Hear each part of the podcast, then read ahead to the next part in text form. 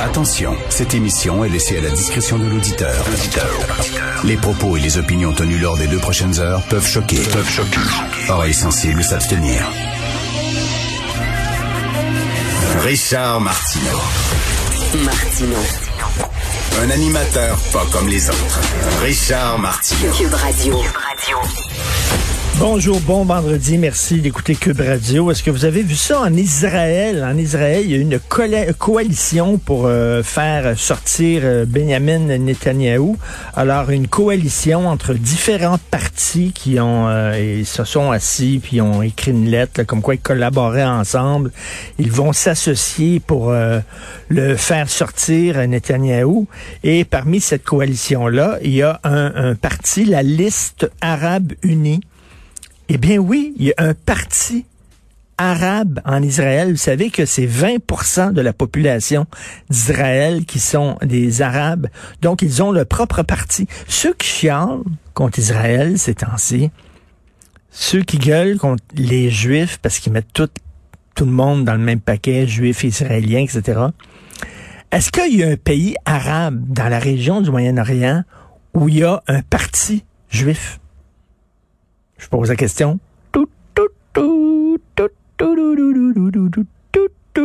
Pensez-vous qu'un juif peut se présenter aux élections en Irak, en Syrie, en Égypte?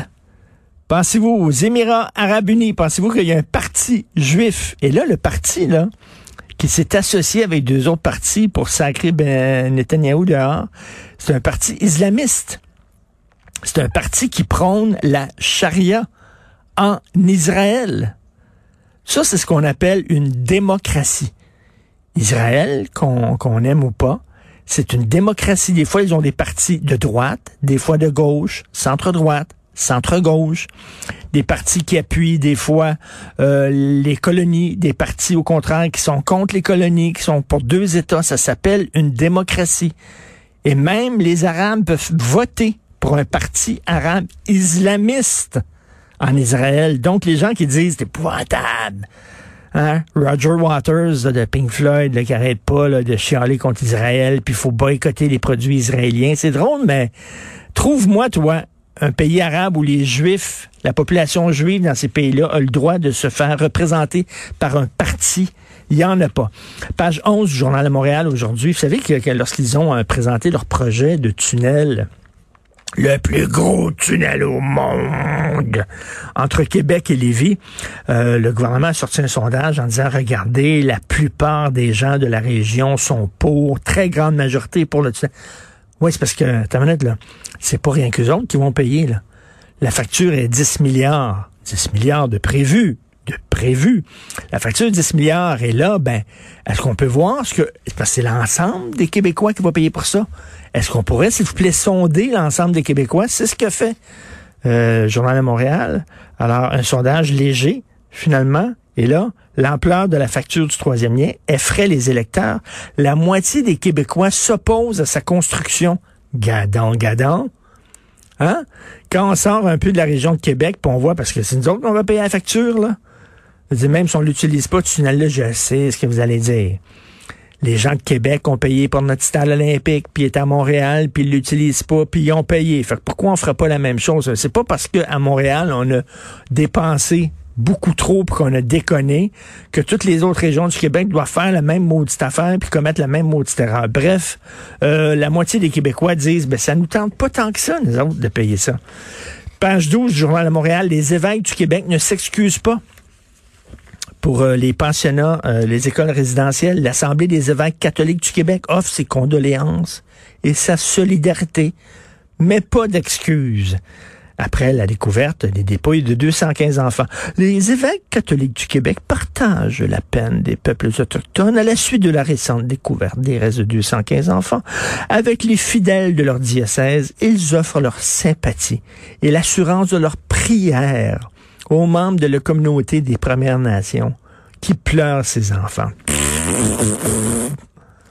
Les, évêques qui ne s'excusent, pas, eux autres, sont au-dessus de ça. Et je le redis, l'Église catholique, ce serait le fun qu'on fasse une sacrée enquête de fond en comble sur cet organisme-là qui a l'air d'un club privé de pédophiles.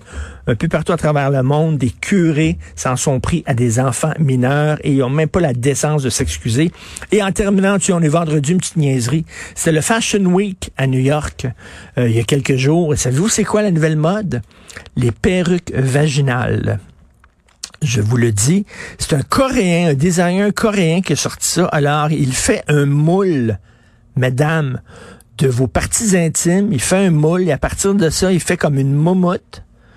OK, que vous pouvez mettre avec des fils, comme un, G-string, puis en avant, il y a comme une momotte. Et la momotte de poêle, OK, parce que maintenant, ben, les filles sont plus poilues parce qu'elles se font toutes raser comme les actrices d'un film porno. Fait que bon, moi, quand j'étais jeune, les filles avaient du poil, mais bon, ça a l'air qu'aujourd'hui, ils en ont pas vraiment. Je sais pas. Je, je suis une autre génération. Mais là, donc, ils doivent se mettre une momotte. Fait que les momottes vaginales, il y avait des mannequins qui se promenaient sur le catwalk avec des jupes très courtes et la momotte vaginale et la momotte, elle était elle était peignée, coiffée par des coiffeurs professionnels qui coiffait, puis qui teignait la momotte, puis qui coiffait la momotte. Donc, vous pouvez, mesdames, vous acheter une momotte vaginale, aller chez Alvaro, par exemple, et la faire coiffer selon votre désir. Et vous promenez dans la rue cet été avec votre momotte. J'adore la mode. Moi, régulièrement sur ma page Facebook, je mets des photos de défilés de mode. Je trouve qu'il n'y a rien de plus drôle au monde que le monde de la mode. Ils savent plus quoi inventer, c'est vraiment n'importe quoi. Et là, on est rendu à la momotte vaginale. J'ai très hâte de voir le prochain Fashion Week. Ça va être exactement quoi. Restez des nôtres, on a une bonne émission, plein de sujets super intéressants, plein de bons invités. Vous écoutez Martineau.